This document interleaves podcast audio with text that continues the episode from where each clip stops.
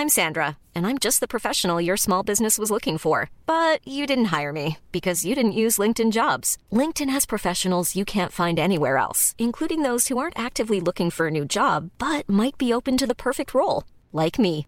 In a given month, over 70% of LinkedIn users don't visit other leading job sites. So if you're not looking on LinkedIn, you'll miss out on great candidates like Sandra. Start hiring professionals like a professional. Post your free job on linkedin.com/people today.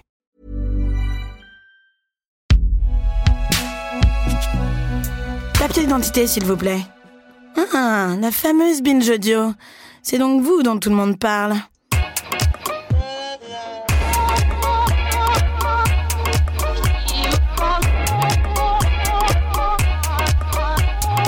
Bonjour Okaya. Bonjour Grace. Bienvenue dans ce nouvel épisode de Kif ta race, le podcast qui saute à pieds joints dans les questions raciales.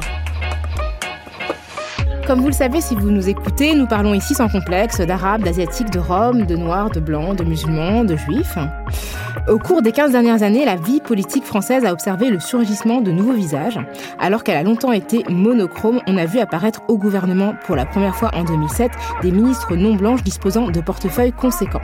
Et depuis 2017, l'Assemblée nationale présente une composition inédite avec un nombre jamais atteint auparavant de femmes et d'hommes aux origines extra-européennes.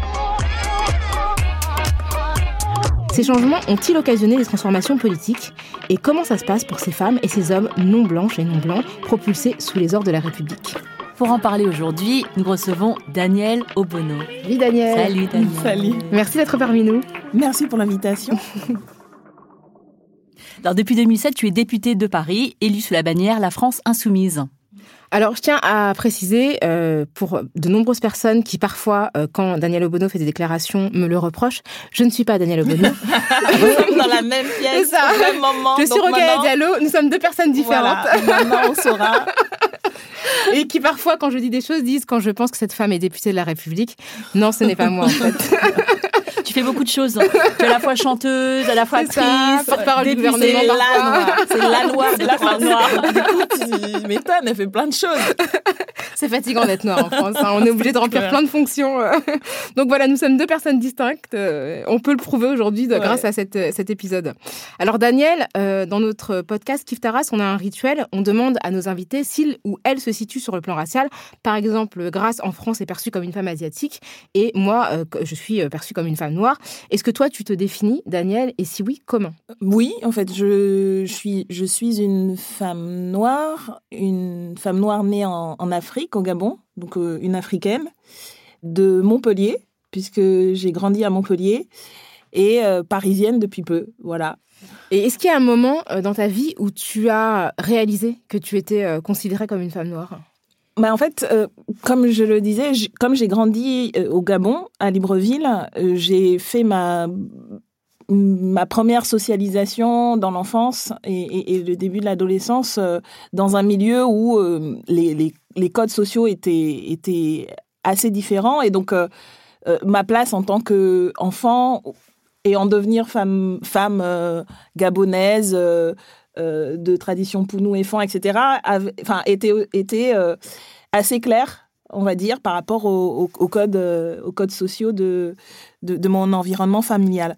Mais en tant que femme noire, je, je le suis devenue aussi en, grandissant, en devenant femme, en France. Et c'est vrai que, voilà, en arrivant en France, on est tout de suite confronté parce qu'on on change en plus d'environnement où, ayant grandi dans un environnement où la majorité des personnes étaient noires, on arrive et c'est l'exact contraire, quoi. Au moment aussi où on commence à se construire euh, dans l'adolescence, ça a constitué effectivement dans, ma, dans ma définition, euh, dans mes identités, un moment euh, particulier.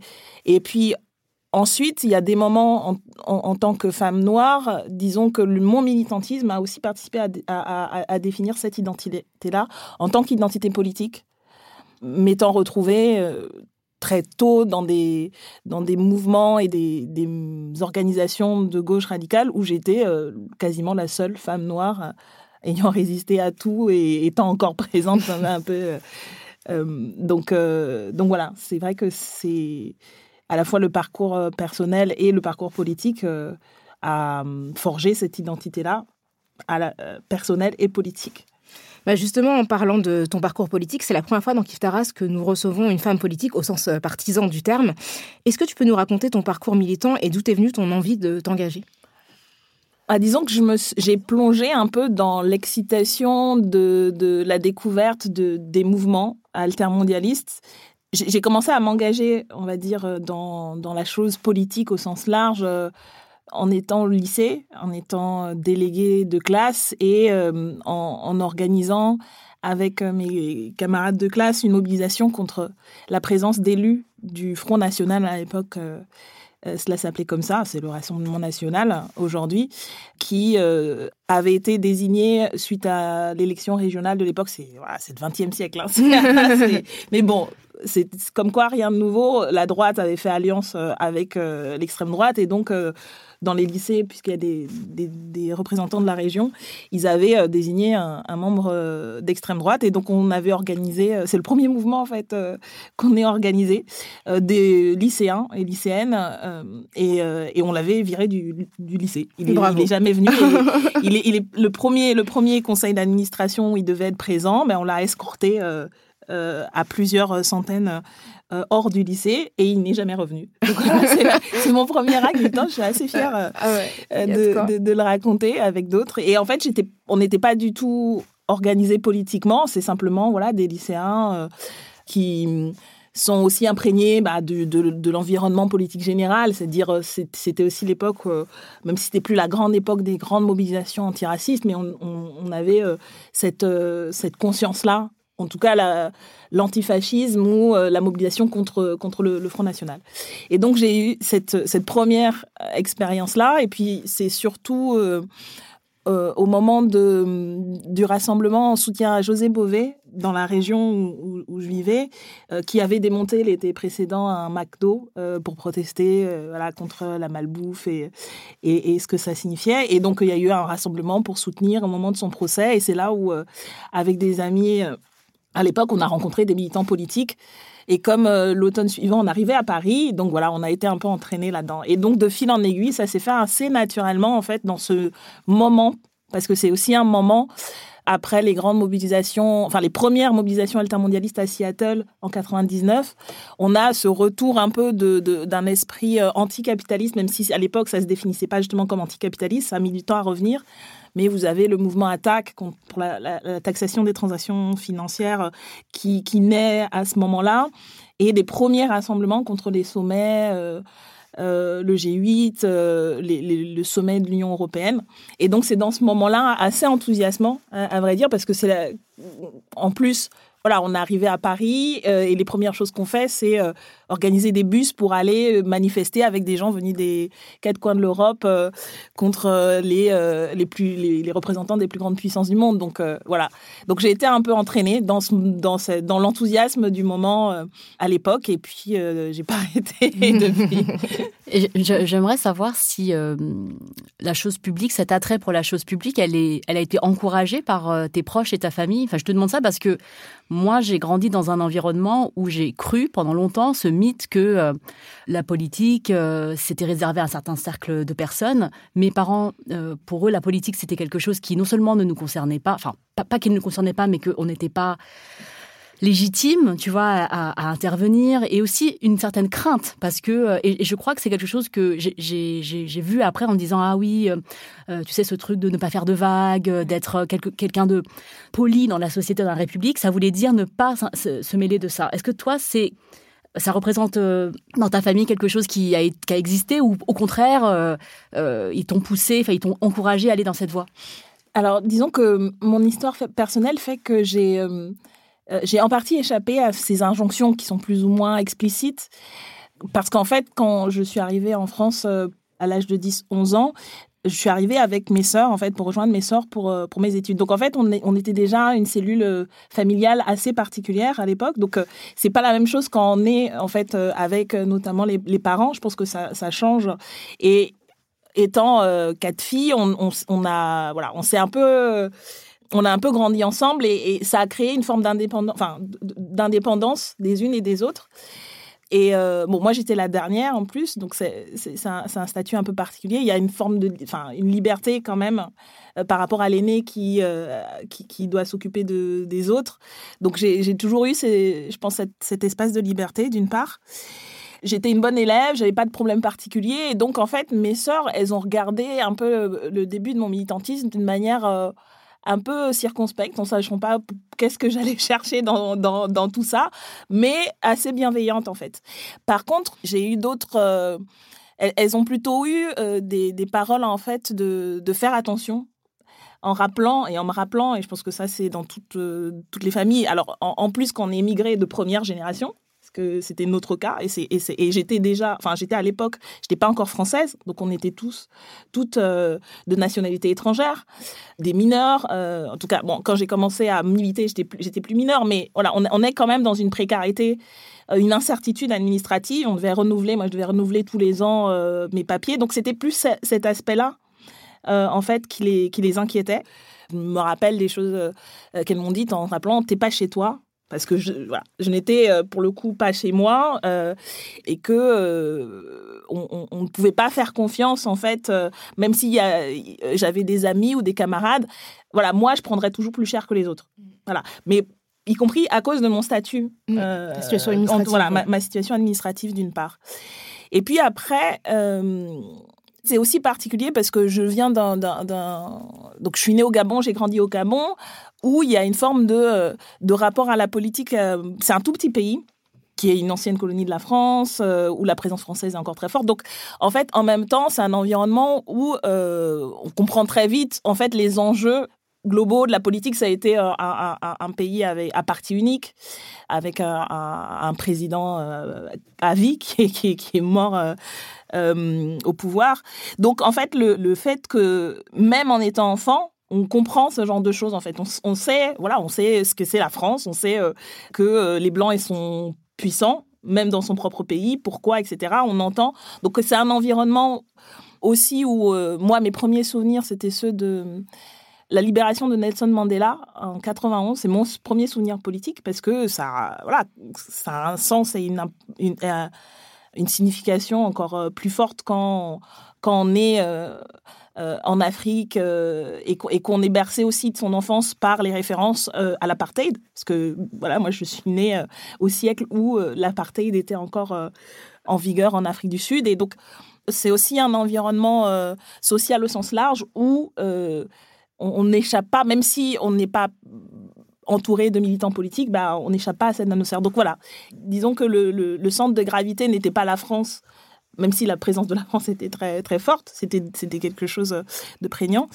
Donc je crois que c'est, ce, bah, cette trajectoire particulière qui fait que j'ai, j'ai, je suis un peu passée entre les gouttes, mais ce qui est sûr, c'est qu'il y a, y a, pour d'autres raisons, effectivement, il y a de l'inquiétude de la part de la famille en disant euh, effectivement tu risques. Et, franchement quand je me je me rappelle euh, euh, comment voilà on, allait on faisait le tour de l'Europe à se mobiliser. On a, il y a eu quand même des moments à Gênes notamment assez assez violents je me dis bah ouais c'était assez inconscient de ma part mais voilà c'était le moment aussi où où, j'avais cette liberté là de pouvoir faire ça quoi.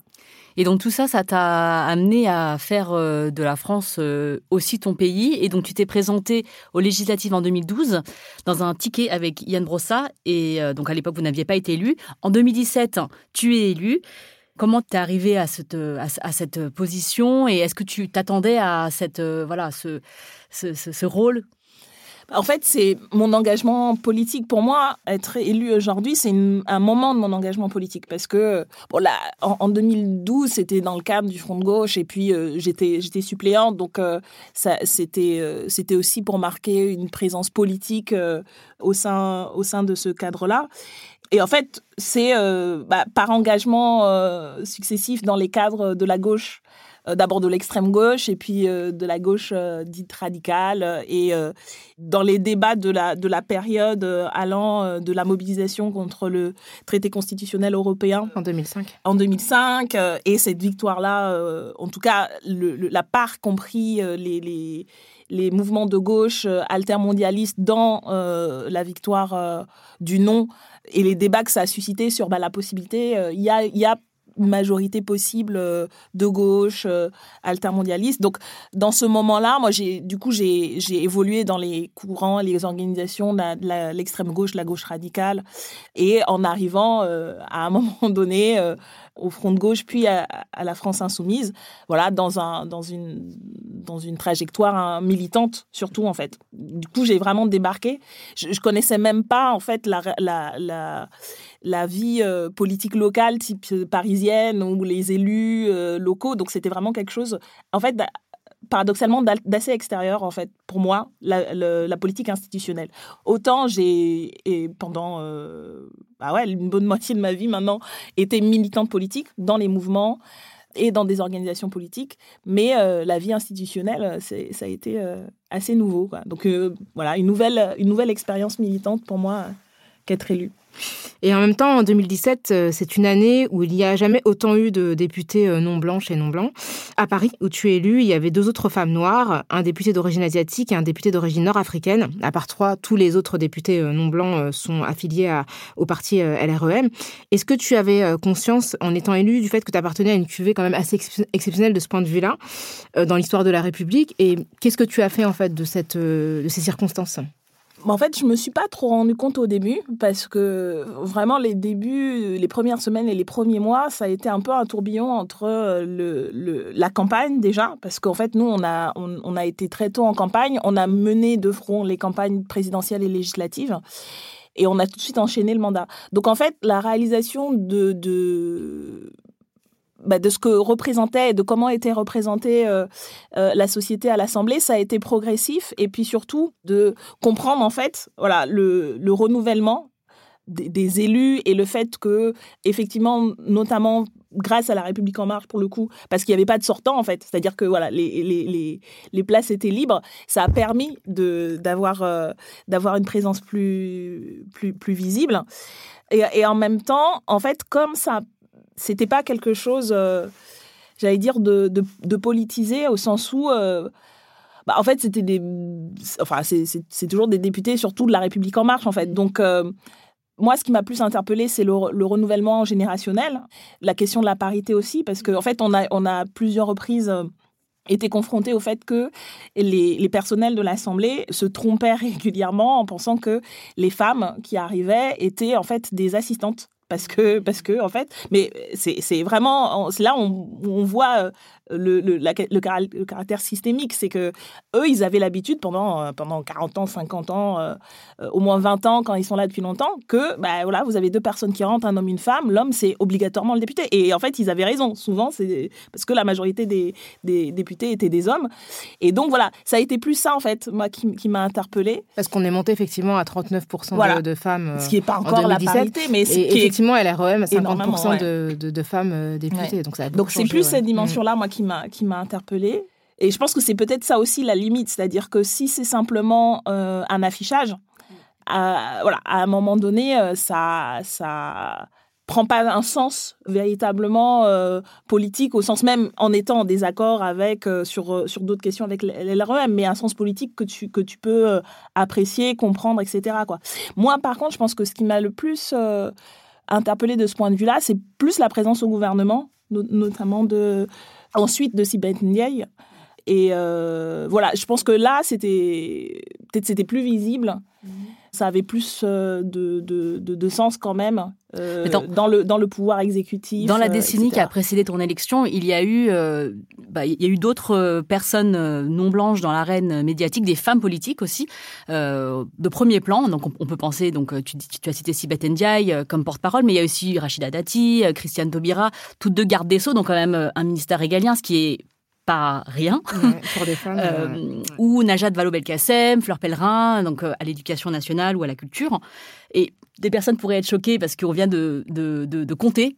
Quelle horreur On vient de compter de, les, les, personnes non blanches dans l'arène politique, comme par exemple Aïssa Maya a compté les Noirs dans le cinéma. Donc ça, c'est c'est une démarche qui n'est pas facile en France, enfin qui n'est pas, enfin c'est pas forcément bienvenu.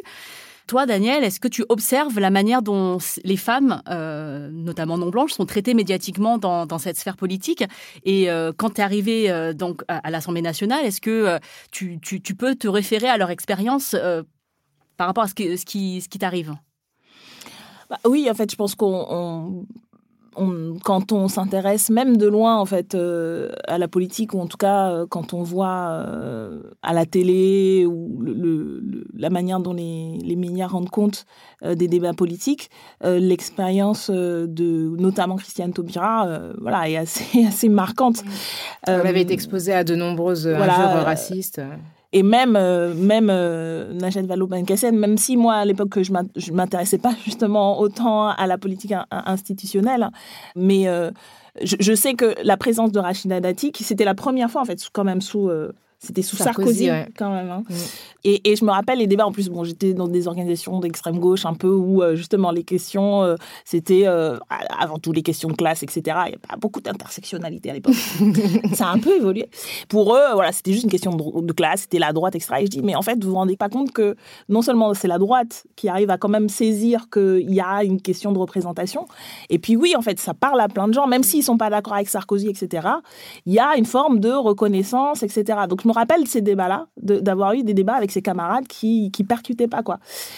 Et, euh, et c'est vrai qu'ensuite, bah, être soi-même confronté à ça et être violemment confronté à ça, euh, ça c'est vrai que je ne crois pas que ça m'est d'avoir vu, euh, entendu les, les attaques et les violences contre Taubira, que ça m'est tant préparé ça, parce qu'en fait, d'abord, je m'imaginais pas être dans une position telle, être, être député. C'est pas quelque chose que j'avais envisagé, en fait, jusqu'au, quasiment jusqu'au dernier moment. Et puis, bah, c'est, c'est jamais la même chose, même si on se dit, on sait qu'en théorie, on sait, et pas qu'en politique d'ailleurs, dans les médias et dans d'autres sphères professionnelles, voilà, on sait, et ça, on nous l'apprend aussi quand on grandit dans nos familles que voilà, euh, tu es une femme, tu sais que tu vas être confrontée à ça, euh, tu es noire, tu sais que tu vas être confrontée à ça. Mais la position de député et puis la visibilité particulière peut-être que nous on a eu en tant que groupe minoritaire, donc on était moins nombreux déjà. Et ce qui veut dire que du coup on voit plus d'une certaine manière quand, quand on met la loupe sur, euh, sur un petit groupe. Le fait que je sois la seule femme noire a porté une attention particulièrement forte et et euh, voilà, dans un moment où on arrivait, et donc tout de suite, ça a été un peu un choc, euh, ne serait-ce que l'exposition médiatique, euh, ce qui est assez déstabilisant. Et tout de suite, ben voilà, les, ça, ça a été polémique après polémique dès le départ. donc non, je ne pourrais pas dire que ça m'a vraiment préparé, et on n'est jamais préparé, je crois, même, même quand on s'habitue, en vérité, il y, a toujours un moment de de, déstabilisation euh, à se rendre compte que, ah ouais, encore quoi. Mais on va, parler des, polémiques, mais ce que je trouve intéressant dans ce que tu dis sur Rachida Dati, c'est que même en étant une organisation de gauche, euh, on ne peut pas ne pas remarquer qu'elle a été traitée d'une manière particulière. C'est-à-dire que moi, je me souviens très très bien des commentaires sur ses vêtements, ses chaussures, qui étaient trop luxueux. Mais trop luxueux, pourquoi? Parce que franchement, dans le gouvernement, il y avait Nathalie Kosciusko-Morizet euh, qui portait des chaussures à 400 euros, enfin, ou plus, quoi. Enfin, il n'y avait pas du tout de Enfin, on n'avait pas le même regard, c'est-à-dire qu'une certaine manière, il y avait aussi un regard à la fois raciste et classiste sur Rachida Dati et sexiste, qui faisait que même si on n'était pas d'accord avec ce qu'elle défendait politiquement, on ne pouvait pas ne pas se sentir en tant que personne non blanche concernée et interpellée par la manière dont on parlait d'elle et de son son exagération en fait de, sa position sociale. Et, par rapport euh, à Christiane Taubira, la violence des des insultes qu'elle a reçues alors qu'elle était en fonction, on ne peut pas euh, non plus penser que, enfin, le, le détacher du fait que Christiane Taubira enfin, si on demande à des personnes de citer les discours qui les ont marqués à l'Assemblée nationale, dans les dernières années, il y a quand même deux discours de Christiane Taubira qui sont, largement au-dessus du lot. Donc, je pense au discours sur euh, la, loi euh, en 2001 euh, pour la mémoire de l'esclavage et euh, pour le, le, le, mariage. Euh, donc c'est quand même des gens extrêmement importants qui, qui, qui fondent le, socle de notre République, qui, ont, qui, qui, contribuent et pourtant qui ne, ne sont pas épargnés. Enfin, personne n'est épargné, mais, mais voilà, ça montre à quel point le racisme et, euh, pas une question de oui, et puis je pense que c'est en plus c'est intéressant parce que ce qu'on ne pardonne pas, c'est aussi d'être euh, d'être brillant mm. en fait. Mm, voilà, mm. Euh, Christiane Taubira, elle était elle était brillante même avec les critiques qu'on peut avoir sur euh, sur Dati. Voilà, c'est quelqu'un qui a mm-hmm. réussi professionnellement, qui est euh, qui a atteint quand même un, un, certain niveau. Et en fait, c'est il y a aussi de ça en fait dans l'attaque. C'est une femme, c'est une femme racisée, euh, brillante, qui euh, mérite doublement parfois même triplement la position qu'elle a, qu'elle, qu'elle a acquise. Et donc, c'est impardonnable, ça. il y a un côté pour qui se prend ouais, quoi. Exactement. Mm. Et donc, toi, tu as été élue le 17 juin 2017 et quelques jours après, tu es prise à partie quant à la signature d'une pétition qui s'appelle Devoir d'insolence que tu avais signée en 2012. Il s'agissait du soutien au rappeur Saïdou qui était attaqué par l'extrême droite pour son texte Nique la France. Une polémique éclate et toi, tu présentes ta signature comme la volonté, je te cite, de défendre la liberté d'expression de artistes parce que ça fait partie des libertés euh, fondamentales. Comment t'expliques en fait le fait que tu aies été attaqué très très rapidement après ton élection euh, par rapport à cette signature? Euh, C'est un texte d'ailleurs que j'ai moi-même signé, il me semble, en 2012 aussi. Bah, je pense que, enfin, il y a, la question de la signature, il y a d'autres choses en plus dans, dans cet entretien, mais c'est bah, le, le, fait de chercher la faute tout de suite et de d'essayer de trouver l'angle pour euh, délégitimer en fait la, la, la nouvelle députée que que j'ai été en sachant que dans cette émission euh, si tu veux on va peut-être euh, écouter l'extrait de l'émission comme ça tu ouais. on sera enfin on, ouais, ce sera plus simple désolé j'ai fait un peu dans les désordres mais écoutons l'extrait de l'émission à laquelle tu te réfères avec votre parcours d'être devenu député vous dites vive la France?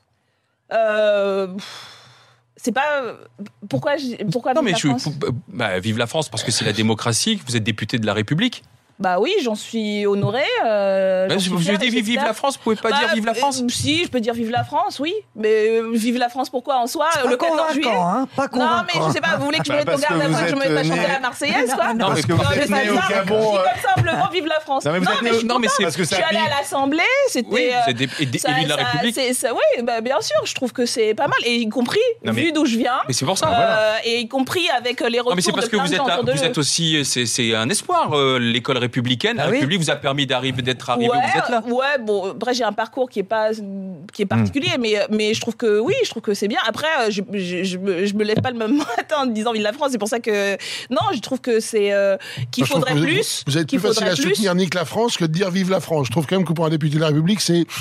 Enfin, ça me paraît bizarre. C'est quoi, En gros, dès qu'on vous dit, vous dites vive la France, vous vous dites vive la France. Mais un pays ah, qui.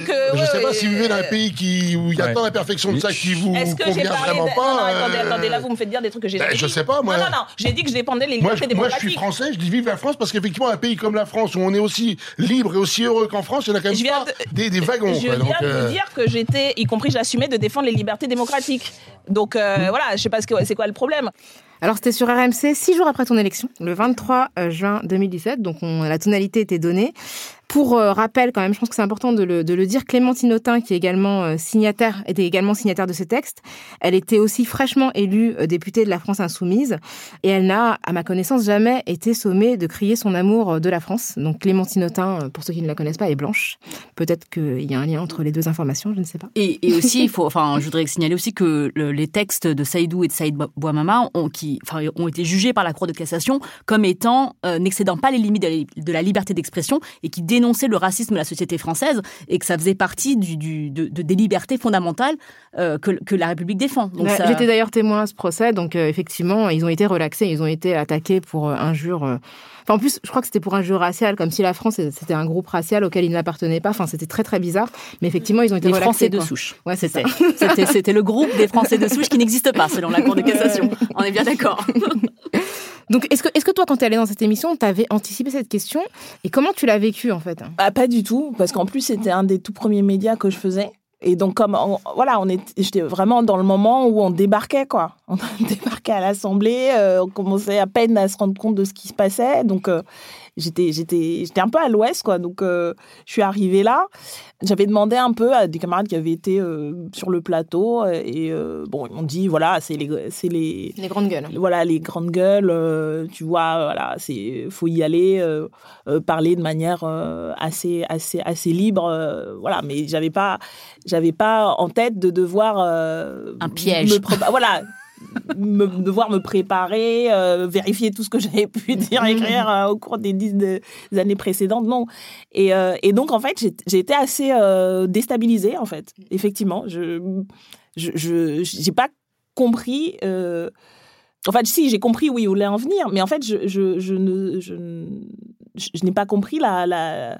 En fait, pourquoi, en fait, à part que euh, voilà, il voulait que je sois reconnaissante à la France euh, qui avait euh, qui m'avait accueilli et voilà une espèce de justement en fait le l'expression de c'était un peu l'inverse de ce qu'on disait précédemment, c'est-à-dire que de devoir plus que d'autres euh, être euh, être reconnaissante et, et, et, du coup ma présence n'est acceptée que si j'accepte moi-même en fait de baisser la tête et de dire merci merci merci quoi. Donc mais en fait sur le moment ça s'est passé c'est assez, vite en fait. Et puis en plus on passe d'un sujet à l'autre. Enfin c'est entre d'abord la séquence de, de, sur le sur, sur le texte où j'ai explique, bah, en fait, j'ai signé une pétition euh, qui défend euh, euh, la liberté d'expression. Et donc, voilà. Avec d'autres gens, hein, Olivier Besancenot, Noël ouais, mère Il y avait d'ailleurs mon collègue Éric Coquerel aussi, je crois qu'il mm. avait signé, qui, était, qui venait d'être élu député. Mm. Bref, donc voilà, en fait, je, suis passée, donc on passe de ça ensuite à ça, et en fait, voilà, ça fait une séquence où je dis, mais en fait, c'est quoi vos délires, quoi? Et en fait, j'y avais pas pensé plus que ça. Moi, je me rappelle, j'avais dit à à Michel, mon, le, député suppléant de la circonscription, que en fait, euh, euh, j'avais l'impression que bon, à part euh, cette sortie-là, ce qui m'avait fait tiquer, c'était que j'avais eu une formule un peu familière. je crois que j'avais dit meuf ou un truc comme ça, donc je me suis dit ah peut-être qu'ils vont ils vont me reprendre parce que j'ai eu une expression un peu trop relâchée, quoi. Donc il y avait que ça qui m'avait. mais du coup, j'imaginais pas en fait le l'effet de ce truc-là. Et donc voilà, c'est pareil, c'est un peu à retardement où je où, où j'ai ressenti en fait tout l'impact de, de ce moment. Et c'est vrai qu'en fait, il y a... Bon, après, vous, vous connaissez ça beaucoup mieux parce que vous êtes des professionnels des, des médias. En tout cas, vous, vous avez beaucoup plus d'expérience. Mais euh, entre le moment, en fait, euh, quand on est euh, face à une attaque de ce type-là, en plus en direct, sur un plateau, et puis en fait, l'après, il y a toujours un décalage et on est, on est, on est, on n'a pas conscience euh, même si on a une réaction un peu voilà d'autodéfense euh, immédiate, de euh, en plus de l'ampleur de, du propos, en fait, de, toute son, de tout son caractère insidieux, etc. Donc voilà, c'est c'est un peu en décalé ensuite que quand j'ai revu en plus la séquence, etc. Ça a été ça a été assez euh, violent en fait. Sur le moment, en vrai, je me suis dit bon voilà, voilà ils sont dans leur truc et puis euh, voilà, on passe à autre chose. Mais c'est l'après qui est qui à gérer. Alors le racisme, c'est ça peut être aussi quelque chose de quotidien. On a évoqué plusieurs reprises ici dans Kif Taras la fresque du peintre Hervé Di Rosa qui orne depuis 91 les murs de l'Assemblée nationale où tu travailles donc pour qui commémore la première abolition de l'esclavage. Donc les dessins qui représentent les visages noirs sont très grossiers, ils sont critiqués, hein, et une pétition a été initiée par euh, la professeure Mam Fatou Niang en 2019 que nous avons réussi ici, qui nous a expliqué aussi euh, les, ressorts de cette euh, de cette de, de, sa demande de retrait.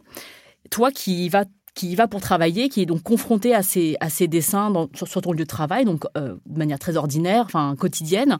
Qu'as-tu pensé de cette polémique et euh, qu'est-ce que ça te fait d'être, de, voir ça, en fait, euh, d'être confronté à ces visages tout le temps?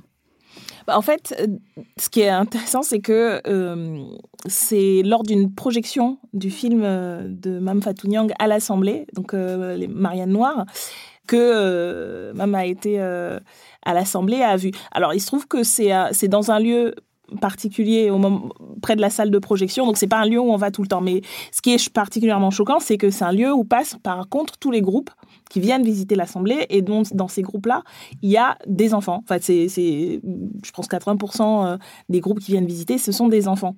Des, des, groupes scolaires. Donc ça, c'est particulièrement euh, choquant. Et c'est vrai que l'interpellation de de Mme Fatou Niang, ça, ça, moi, ça m'a réinterpellée parce qu'en fait, moi, je, je passais pas là très souvent et en règle générale, en fait, euh, je, j'allais accueillir les, gens qui étaient là et puis, euh, et puis quand c'est des projections, pareil, je faisais un aller-retour. Donc, ça, ça m'avait jamais euh, interpellée jusqu'à ce que elles disent, mais en fait, vous avez vu ce qui, ce qu'il y a là. Et ça montre en plus à quel point, en fait, on, on s'habitue à, à ça, quoi. En fait, on fait plus attention à ce genre de choses. Et donc, euh, j'ai évidemment soutenu sa, pétition. Je trouve que euh, c'était nécessaire et que, ça a toujours... Euh, d'ailleurs, il n'y a, pas, eu de réponse officielle de l'Assemblée par rapport à ça. Et, c'est quelque chose qu'il faut qu'on arrive à gagner. quoi. Mais, c'est vrai que. Moi, en fait, c'est plus le, de, de me rendre compte que je n'avais jamais fait attention à ça et effectivement à quel point les, les, justifications après, en fait, ce qui est toujours intéressant, c'est d'entendre les justifications de ceux qui, dit, qui t'expliquent que non, non, il n'y a pas de problème, c'est de l'art, etc. Alors. Euh, c'est là depuis longtemps. Voilà, c'est là depuis longtemps, euh, ça se voit pas tant que ça. Euh, mais voilà, qui, et qui, et qui mordicus, en fait, comprennent pas le, le, problème, quoi. Donc c'est ça qui est, que je trouve assez, assez surprenant. Mais je remercie Mme Fatou d'avoir euh, d'avoir relevé ça et de et, et, de, pas lâcher là-dessus quoi. Donc euh. et au-delà de la fresque, est-ce que tu penses que le fait d'être une femme noire, ça a un impact sur euh, ton bien-être et ton ton travail, tes relations professionnelles au sein de l'Assemblée? Est-ce que c'est c'est des choses qui peuvent se manifester d'une certaine d'une manière? Alors moi je dirais que au sein de l'Assemblée, on est relativement protégé. Je dis relativement parce que hum, euh, le, statut de député fait que on... bon une fois qu'on a les, les, les personnels ont et après moi pour le coup moi vu que j'ai été tout de suite un peu en visibilité et euh, l'objet de polémique Bon, il a pas trop de gaffe. Voilà, c'est voilà, voilà très bien. Après, c'est ils font un super travail, quoi. Je veux pas mhm. mettre en cause les personnels, c'est plus l'institution en soi qui est problématique. Ils font ils font vraiment un super travail, mais euh, mais euh, mais voilà. Donc le statut, voilà, de député euh, protège relativement. Mais je pense que c'est plus comme dans les, les, les, le quotidien ou les milieux professionnels, c'est plus les micro-agressions. c'est euh, ce que bah, toutes les femmes connaissent, en particulier quand, quand on travaille dans des, des secteurs de médias, de prise de parole ou quand on est militante. Le fait que vos interventions sont toujours beaucoup trop longues que celles des, des, des, des hommes, même si c'est peu près la même longueur et euh, mais parce que vous êtes une femme, euh, on vous voit jamais quand vous voulez euh, prendre la parole, ce genre de choses. Et je pense que même son propre statut au sein d'un groupe ou, du, ou, d'un groupe parlementaire ou la manière dont on est perçu par des collaborateurs, etc. C'est pas, bah, je pense que c'est pas exactement la même la même chose que la manière dont un député de son propre groupe est perçu parce que c'est un homme et parce que c'est un homme blanc, en, vérité. Et donc, c'est voilà, c'est quelque chose de, plus feutré, de plus subtil, mais où, voilà, à un moment donné, tu dis, bon, voilà, en fait, euh, si, quand même, il y a quelque chose, quoi. C'est pour ça que je pense que j'ai été relativement protégée par l'institution, entre guillemets, une fois que, voilà, on a, on a le badge, on a le statut. Mais euh, on n'échappe pas, voilà, au, au, racisme et au sexisme ambiant, quoi. I'm Sandra, and I'm just the professional your small business was looking for. But you didn't hire me because you didn't use LinkedIn jobs. LinkedIn has professionals you can't find anywhere else, including those who aren't actively looking for a new job but might be open to the perfect role, like me. In a given month, over 70% of LinkedIn users don't visit other leading job sites. So if you're not looking on LinkedIn, you'll miss out on great candidates like Sandra. Start hiring professionals like a professional. Post your free job on linkedin.com/people today.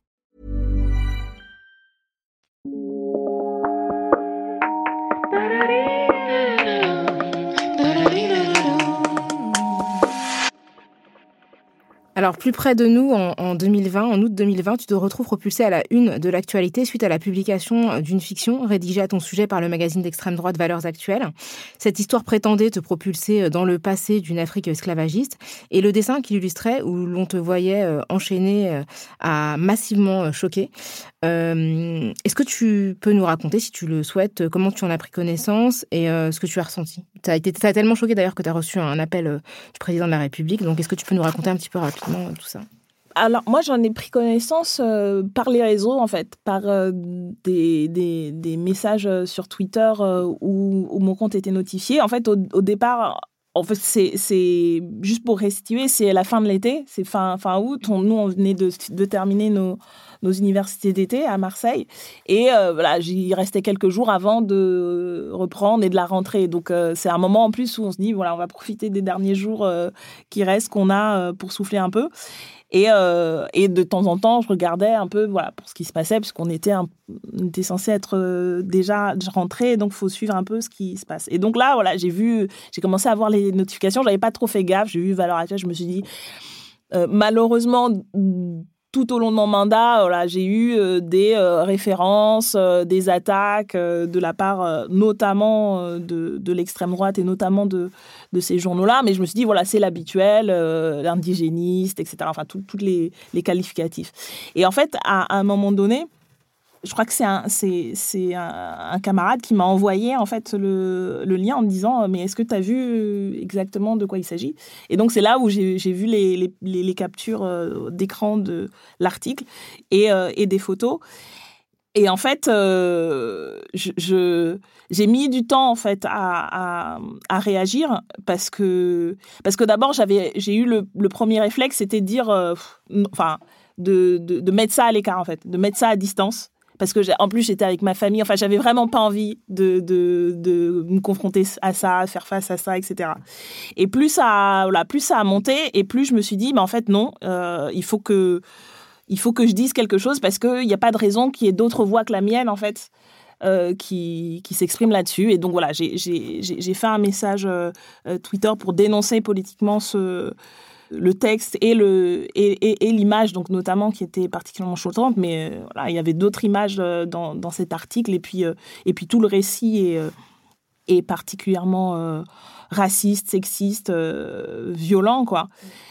Moi ma réaction mais comme souvent tout au long du mandat ayant régulièrement reçu des euh, comme beaucoup de femmes et comme beaucoup de personnes racisées sur les réseaux sociaux, des, des, propos injurieux, ennuyés, euh, des ça a été d'abord la, mise à distance, quoi, de, un, réflexe, voilà, bah, un réflexe de protection. Mm. Après aussi, c'est le sentiment de lassitude en fait, mm. et, et, en même temps, c'est ça l'objectif de ce genre d'attaque, quoi. C'est euh, c'est que l'on se sente euh, qu'on soit tellement en fait euh, lassé et fatigué de ça qu'à un moment donné on disparaisse quoi puisque puisqu'il s'agit d'exclure de l'espace et de la visibilité toutes les personnes et donc voilà moi c'est ça en fait c'est un réflexe de protection et puis une immense lassitude tout d'un coup et puis en plus, euh, en, lisant au fur et à mesure, bien sûr, de la colère, quoi, par rapport, par rapport à l'injure, par rapport. Donc c'est tout ça en même temps. Et puis, bah, heureusement, là aussi, euh, il y a eu, y a eu une réaction collective, il y a eu une réaction tout de suite euh, bah, de mes collègues, de mes camarades, et puis surtout de, de milliers de personnes, quoi. Et donc c'est, ça qui aide ensuite, du coup, à, à, repartir et à, à repartir à l'offensive, parce que euh, qu'on sait qu'on a du soutien, quoi, et qu'on sait qu'on n'est pas tout seul, et que et que du coup ils n'ont pas gagné, quoi. Euh, et ça leur revient en plus euh, en boomerang en fait dans la, dans, dans la tête. Et tu décides de, de, porter plainte, contrairement aux autres euh, insultes que tu as essuyées de, pendant la durée de ton mandat. Cette fois-ci, tu, tu, tu, décides que ça ne passera pas et que tu vas porter ça devant les tribunaux. Quel est, pourquoi est-ce que tu t'es, enfin, pourquoi cette, ce dossier-là? C'est quoi l'objectif? Quel message Enfin, voulais-tu, euh, en, allant, euh, en, allant devant les tribunaux, quel était le message que tu voulais faire passer? Alors en fait, moi j'ai changé d'attitude vis-à-vis de vis-à-vis de ça justement du nombre des nombreuses insultes que je recevais un petit peu avant parce que j'avais été euh, l'objet d'une polémique quelques mois avant suite à, un message sur euh, Jean Castex où je disais que c'était un homme blanc. Oh mon Dieu. euh, bourgeois, narc de droite aussi, quoi. Mais c'était, voilà. Et donc, voilà, il y a eu euh, toute la, toute la fachosphère. Euh, euh, qui, qui, qui, a déversé sa haine, le racisme anti-blanc, blablabla, etc. Et donc, euh, à ce moment-là, en fait, euh, vu le degré de, violence des insultes, j'avais j'avais constitué un dossier et puis décidé de, de, de, porter plainte contre X par, pour, pour l'exemple, quoi. Tout d'un coup, à un moment donné, c'était pour signifier que, bah, en fait, non, c'était pas normal hein, comme comportement sur les, sur les réseaux sociaux. Mais là, en fait, sur la, sur la, la situation en valeur actuelle, c'était même plus que ça. Parce que d'abord, ça n'a pas le même effet. C'est pas la, pas la même situation entre bon, des, des, des individus euh, euh, derrière leur écran anonyme, etc. Et puis, euh, un organe qui se présente comme un, journal de presse, des gens identifiés, et puis qui font, qui font de l'argent, en fait, sur, euh, sur le racisme et le sexisme, qui vont publier ça, qui ont publié ça euh, à plusieurs milliers d'exemplaires, etc., qu'ils vendent. Je pense que ça prend une autre dimension. Et, euh, et l'enjeu, c'était de dire, mais en fait, d'abord, à la différence des messages sur Twitter, euh, voilà, où, on cible, alors souvent, des fois, il y a des caricatures ou, ce genre de choses. Mais là, je trouve que le, côté. Euh, l'attaque, au-delà de moi, c'était aussi une attaque, en fait, une, manière d'humilier et de, et, de, et de délégitimer euh, bien plus que moi et, et, et qui était aussi une violence à l'égard de plein d'autres gens, en fait qui voilà se disent euh, si on peut faire ça à une députée de la République, mais en fait euh, c'est que voilà moi c'est même c'est même pas la peine d'essayer en fait. Et je me suis rendu compte que bah, en fait ça valait la peine de se battre par la justice, au moyen de la justice, que la justice était aussi notre arme que euh, c'était aussi nous qui avons constitué euh, euh, par nos luttes et les luttes de ceux avant nous le droit, la jurisprudence du, droit contre les discriminations. Donc c'était nos armes et qu'il fallait les utiliser et que moi j'étais dans une position qui me donnait les moyens de pouvoir le faire parce que tout le monde n'a pas les moyens, y compris financiers, de pouvoir faire ça. Donc voilà, c'est aussi cette réflexion-là où, en plus, en, consultant les avocats, parce que c'est vrai que souvent, euh, étant donné le, les, les, nombreuses attaques dont on, dont on est la cible, il y a souvent des gens qui disent bah, il faut porter plainte, il faut porter plainte. Mais c'est pas si simple que ça. que tout n'est pas, voilà, et, puis tout n'est pas caractérisé. Et là, en fait, il y avait quand même suffisamment d'éléments caractérisés qui, qui, qui, pouvaient faire un dossier solide. Quoi. Donc, on, on, a, on a un peu réfléchi à ça. Mais voilà, fondamentalement, c'était dit, mais en fait, si moi, je le fais pas, bah, en fait... Euh, ça, ça envoie aussi comme, comme message que, euh, en fait, ça sert à rien, quoi. Et puis qu'on peut tout dire. Voilà, non seulement ça, voilà, que ce qui, au nom de la, liberté d'expression, on va, on va dire n'importe quoi. Et puis, euh, et puis, il faut que, faut que des millions de gens sachent qu'ils peuvent être euh, protégés par la loi, quoi, et que ça, ça sert à quelque chose, en fait. Sinon, euh, je trouve que c'est une conversation qu'on a souvent avec soi-même quand on est victime de racisme, hein. c'est-à-dire que on est lassé par euh, les microagressions, mais les plus grosses agressions aussi, et on se demande, est-ce que, enfin, on, est, moi j'ai toujours cette phrase là, tu sais, la blanche, la bave de crapaud n'atteint pas la blanche colombe, donc je me dis ah, je vais pas réagir, je vais être digne, je vais, je vais garder la tête haute, etc. Puis à un moment, t'en peux plus, tu vois, et tu te demandes toujours à quel moment est-ce que tu te retournes et tu, et, tu réponds? Et à quel moment est-ce que tu, tu, réagis? À quelque, sans que ça te prenne trop de force je pense qu'on se pose tous, cette, tous et toutes cette question-là. Et je pense que le fait de voir d'autres personnes réagir à des moments où ils peuvent gagner, et elles peuvent, parce que c'est le cas, puisque tu as... Euh, Enfin, tu, tu, tu, as eu gain de cause dans ce dossier. Euh, euh, la publication a été condamnée par la 17e chambre du tribunal correctionnel euh, récemment, le 29 septembre, pour injure publique en raison de l'origine. Et donc, c'est important ces victoires-là pour toi, mais aussi pour, pour nous toutes et tous, parce qu'on se dit, ah, quand même eh ben, on se reconnaît dans cette, euh, dans cette victoire-là, dans cette décision euh, judiciaire. Et que ça a des conséquences, en fait. Tu peux pas faire euh, raconter n'importe quoi sur n'importe qui en faisant des dessins injurieux et puis rentrer chez toi tranquillement, quoi. C'est que ils ont dû quand même s'expliquer devant un tribunal, ils ont été condamnés, ils vont payer une amende, te verser une amende de 1500 euros, te verser 5000 euros de dommages intérêts. Donc, c'est pas seulement symbolique, quoi. C'est matériel et puis pour tout le monde, c'est un signal. Parce que, enfin, ils t'ont insulté, mais ils ont insulté plein de monde à travers toi, les gens qui défendent les mêmes valeurs que toi ou, ou voilà, quoi. Euh, et, puis je pense qu'il y a, il y a deux choses. Il y a ce que tu disais sur euh, la base du crapaud n'atteint pas la blanche colombe, c'est ce qu'on se dit et c'est voilà la mise à distance, mais en vrai quand même, bah, si quoi. Et, et, et, le fait de se rendre compte de ça, moi aussi c'est pour ça que au départ on, met à distance et on et euh, on essaie de faire ne pas être atteint, mais on l'est quand même. Et moi, je me rends compte que ça m'a pris du temps de me de reconnaître que j'étais victime, en fait voilà, être victime, euh, faut, faut l'accepter en fait. Accepter qu'on est une victime, avec accepter que euh, ce n'est pas de notre faute. Enfin, il y a tout un processus aussi parce que c'est humiliant en fait. Mais voilà, oui, parce que c'est humiliant en fait. Mais c'est eux qui sont humiliés en fait, en t'insultant. Mais, il faut, faut, voilà, faut, déconstruire, faut, faut, le déconstruire. Et je crois que ça, c'est aussi ce parce que ensuite, faut aller au tribunal, faut raconter, etc. Donc c'est quand même un processus où euh, et et si on est là et si on continue à faire ça, c'est aussi parce qu'on s'est, on a essayé de s'endurcir et en se disant voilà, malgré tout ça, euh, on va continuer. Mais je pense que c'est c'est aussi nécessaire d'accepter l'idée qu'à des moments, ben en fait, euh, on va ça, on va on va pas continuer, juste on va s'arrêter en disant ça suffit maintenant. À des moments, on peut aussi ben, se, se, protéger et, et, et, et, se soustraire à cette violence-là. Enfin, voilà accepter qu'on n'est pas non plus euh, des, des, surfemmes. Euh, parce qu'il y a cette idée voilà, qu'il faut qu'on soit deux fois meilleur, qu'il faut qu'on soit trois fois plus résistant que, que, que, que, que les autres du fait de, des discriminations qu'on subit, mais d'une certaine manière, je crois que c'est aussi important de, ben voilà, de reconnaître qu'on est des victimes et qu'il n'y a pas de honte à être victime et que la honte, effectivement, c'est sur euh, ceux qui commettent ce qui est un délit. Et aussi le fait de rappeler, le deuxième point, de rappeler qu'en fait, le racisme, c'est pas une opinion, c'est pas la liberté d'expression, c'est un délit, quoi. Et qu'il soit condamné pour ça, c'est une, c'est une manière importante, symbolique et financière de le rappeler. Alors, on, t'a vu aux manifestations contre les violences policières ou aux côtés de femmes de, chambres grévistes protestant contre les situations de maltraitance raciste et sexiste dont elles étaient victimes. Est-ce que dans le cadre de ton travail législatif, tu portes une attention particulière aux questions raciales ou au contraire, est-ce que tu crains que cela ne joue en ta défaveur en t'enfermant?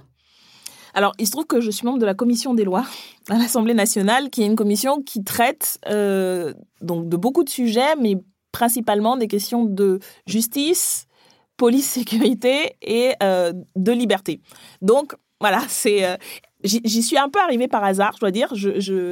D'abord parce que commission des lois, j'avais l'impression qu'il fallait être juriste, magistrat, enfin, et j'ai pas fait de droit moi dans mes études et, euh, je suis pas avocate, donc je me disais que c'était pas pour moi. Ça aussi, c'est aussi un réflexe, je pense, qui est lié au fait que, bah, on est une femme et on, ne sent pas la légitimité d'eux mais bref, donc, mais je suis, il se trouve que du coup, je, suis, euh, j'ai rejoint la commission des lois.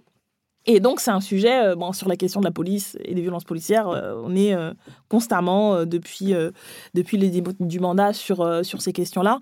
Il se trouve que je suis aussi députée du 18e et du 19e arrondissement de Paris donc sur une circonscription euh, de quartiers populaires, de, grande mixité euh, euh, sociale et, culturelle, et aussi bah, de, de violences économiques, de violences sociales et de violences policières. Donc voilà, c'est à la fois une réalité locale et puis une responsabilité nationale, puisque ce sont des questions effectivement que, que j'ai dû traiter à l'Assemblée sur la question de la non-discrimination.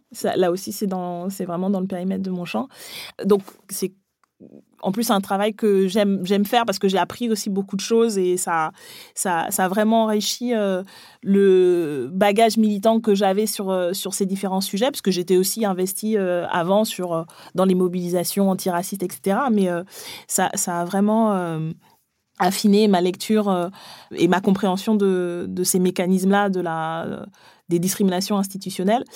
Mais euh, j'allais dire le travers, c'est que effectivement, j'ai quand même aussi des fois le la volonté bah, de pas être celle qui euh, qui, qui, est voilà tout le temps sur ces questions-là. C'est-à-dire et je pense que c'est aussi bien que d'autres collègues, mes autres collègues, soient euh, porte ces questions-là. Parce que parce qu'en vrai, j'ai aussi envie de faire d'autres choses sur euh, sur ces sujets-là. Je me suis investie aussi sur d'autres questions. Euh, et, et, donc voilà, c'est c'est entre les deux, c'est des sujets que, en plus, qui sont beaucoup plus larges en fait sur la, question des droits, l'égalité des droits. C'est vraiment une question de droits humains, d'universel. Donc, c'est pas enfermant en soi. Euh, pas du tout. Et moi, j'assume euh, de dire, euh, bah, j'ai pas de problème à défendre la question de l'égalité, l'antiracisme, parce que je pense que c'est une question fondamentale et stratégique.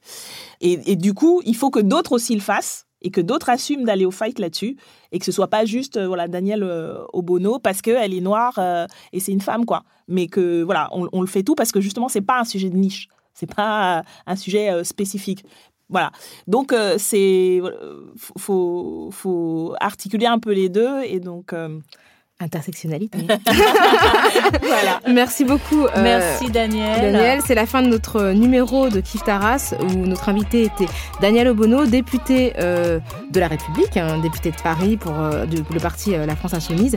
N'hésitez pas à nous faire part de vos opinions sur l'échange que nous venons de mener. Si vous avez des commentaires, des questions, si vous n'avez pas compris qui était qui entre Daniel et moi, nous on peut vous, on peut recevoir vos avis.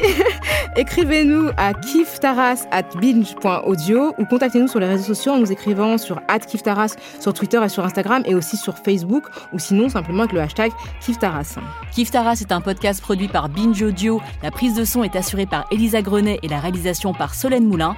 Merci à Naomi Titi pour la production et l'édition. On, se, retrouve... dans 15 jours, pardon, j'étais pris ta phrase. Hein. Euh, pour une nouvelle plongée dans les questions raciales. Merci Grace. Merci Rokaya. Merci, Daniel.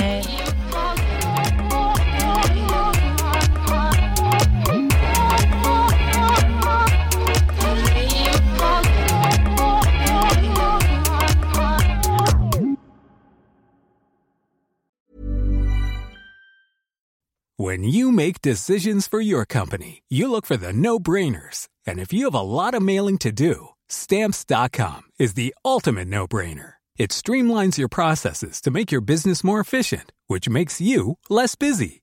Mail checks, invoices, legal documents, and everything you need to keep your business running with stamps.com.